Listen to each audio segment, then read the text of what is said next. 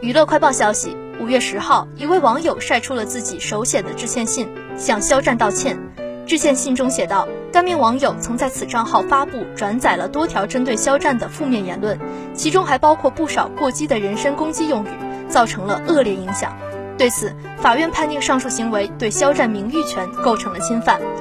该名网友表示，已经深刻认识到自己行为的错误，并删除了所有涉案微博，承诺今后不会再发表类似言论。也对肖战表达了深深的歉意，希望可以得到原谅。